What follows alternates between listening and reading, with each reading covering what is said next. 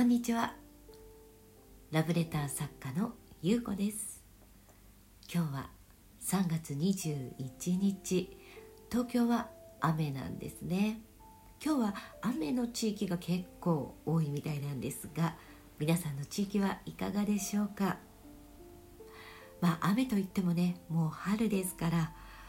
ちょっと肌寒いかなぐらいで寒いというような感じは全くなく雨でもやっぱり春を感じますよね。昨日は春分宇宙元旦ということで、えー、どんな日を過ごされたんでしょうね。もう私はね昨日もお話ししたんですが、えー、0001111111というね 強烈なエンジェルナンバーを受け取るというなんとも素敵な一日になりました、えー、そしてね、えー、いろいろなことをまあ今スタートさせている中で、えー、こうやってラブレター作家ということでね、えー、本格的に動き始めるという告知の方も昨日しましていや新しいなんか年をスタートさせたんじゃないかななんて一人でエネルギーアップしている状態です。えっ、ー、とね今日はねたまたまという奇跡を運命に忍ばせる。っていうお話をしようかなと思います。たまたまという運命を忍ばせた時から人生はたまたまの奇跡で創造される。ということなんですね。でたまたまの奇跡というのは万華鏡の光のように私たちのエネルギーと共鳴しています。すべてはエネルギーというこの世界の中で奇跡というエネルギーを自分の生きる力と共鳴させる。そうすることによって人生はたまたまの奇跡で創造されていく。ということなんですね。まあ、皆さんねこういう奇跡とかうーん神秘的とかっていうものを実は毎日受け取っているんですね。ただそこに気づくのか気づかないのかというねそんなまあ単純で簡単なことでできているわけなんですよ。で例えばね自分のまあ過去を振り返る。でもいいし、うん、未来に向けて自分の意識を飛ばしてみる。でもいいんだけれども何か大きな転換だったりとか大きなスタートだったりねそういう時っていうのは必ずたまたま〇〇だった。っていうようなことがたくさんあると思うんです。私の場合だと過去振り返った時、まあ、私はずっと音楽というね活動をしていますがもともと別にあのステージで歌いたいとかそういった夢を持っていたなんてことは全くなかったわけですよ。それがたまたま出会った女性の母親がライブハウスを始めた。遊びに行ってみない？っていうこの一言から音楽活動をする自分という生活がスタートしたわけなんですね、まあ、その中で本当にいろんなことありますよね。もう25年以上になりますから。さまざまな人間関係生き方仕事とは生きるとは人との交流とはとかね。本当にいろんなことを体験してきたわけですよ。でその中で私は、まあ、児童養護施設で育っていた。でそのことをねもうね一生誰にも言わないで私は死んでいくって心に決めていたのにある大きな事件があってああなんか私にできることあるんじゃないのかなって思ったのをこれもたまたまその事件があったから。そしてねそんな風に思ったのが29歳の夏だったんだけれどもね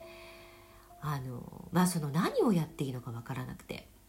こう経営者の方々にね「いや私児童養護施設のこういった活動をやりたいんだけど」っていう話をしたら「優子がお金稼いでないのにそんな活動できるわけないだろ」って言われて「あそうだよねお金稼いでないのにできるわけないじゃん」ってね思ったわけですよその時は。でもね待っても待っても自分お金持ちにならないじゃないですか。で40歳の時にあれ？私これ自分がお金持ちになるの待ってたら死んじゃうって思ってそしてお金がなくても自分の頭と体を使えばいくらでもできることってあるじゃないかと言ってスタートし始めた。これもたまたま私がいつも頭の中の片隅にあったことに意識を向けていたから。たまたまそのタイミングが来たっていうことなんですね。そしてたまたま出会った方と一緒にかすみそうプロジェクトがスタートできたり。そして私はねラジオパーソナリティをやっていてその中であの全国から魅力あふれる方々にインタビューをしてその人のストーリーを生放送でお届けするというね、えー、そんなこともやっていたんですよ。でものすごく大好評でこれが。であのまあそれもね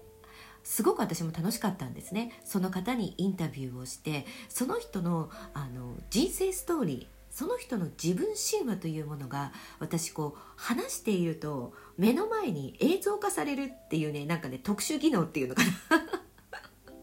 そんな才能を持ってるんですよね、まあ、気づいたんですけれども。ですごくやっぱりその音楽やっていたとかっていうのもすごくおあの大きく影響していると思うんですけれども言葉っていうものとそのエネルギーというものにものすごく敏感なんですね。でこれはあの例えばもう話していたりとかその人のオーラはビシバシ感じます、えー、そしてねあのこの声っていうのは自分自身なので、えー、どれだけいいことを言っていてもうわ嘘くさいとか いろんなものが見えちゃうんですね。でそしてあの例えばブログだったりとか Facebook、Twitter とかねいろいろありますよね。そういった文章を読んでるだけでもその人が見えてしまうっていうねそういう能力がちょっとあるみたいなんですよ私。でこれが霊的なものなのかって言われるとちょっとわからないんですけれどもね。でこれも面白いことにね私ねもうね何年前だろう？10年ぐらい前かな。なんか「あなた見えますよね」とかね。あとこう「霊視とかできませんか?」みたいなことをいきなり会った人に言われたことがあったんですよ。いや私何の能力もありませんって言ってたんだけれども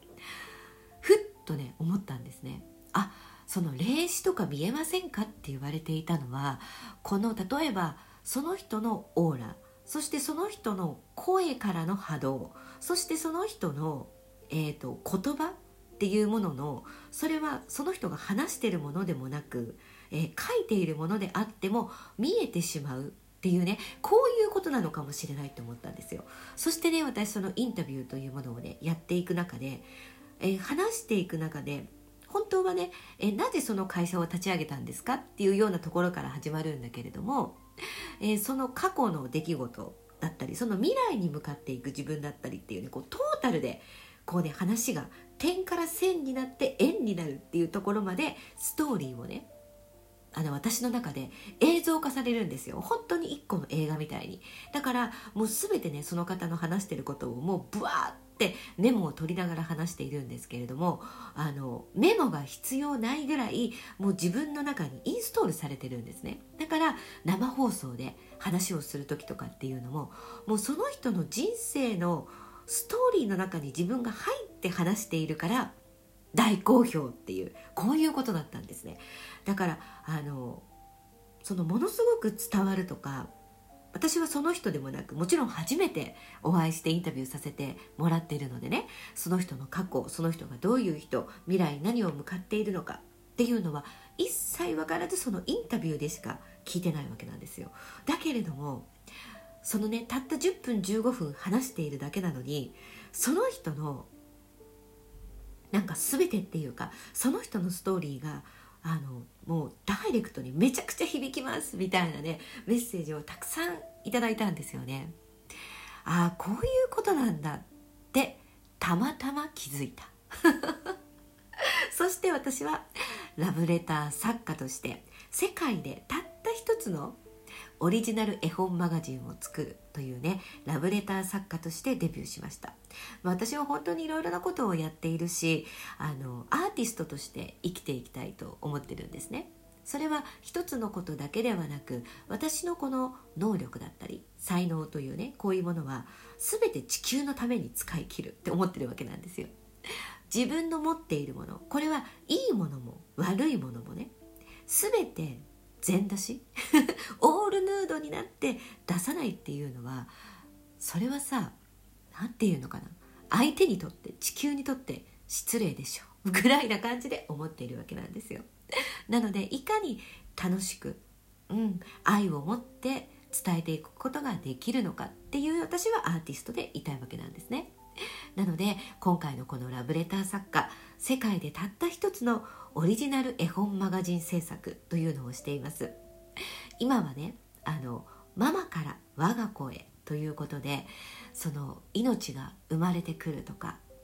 命を育み合うとか、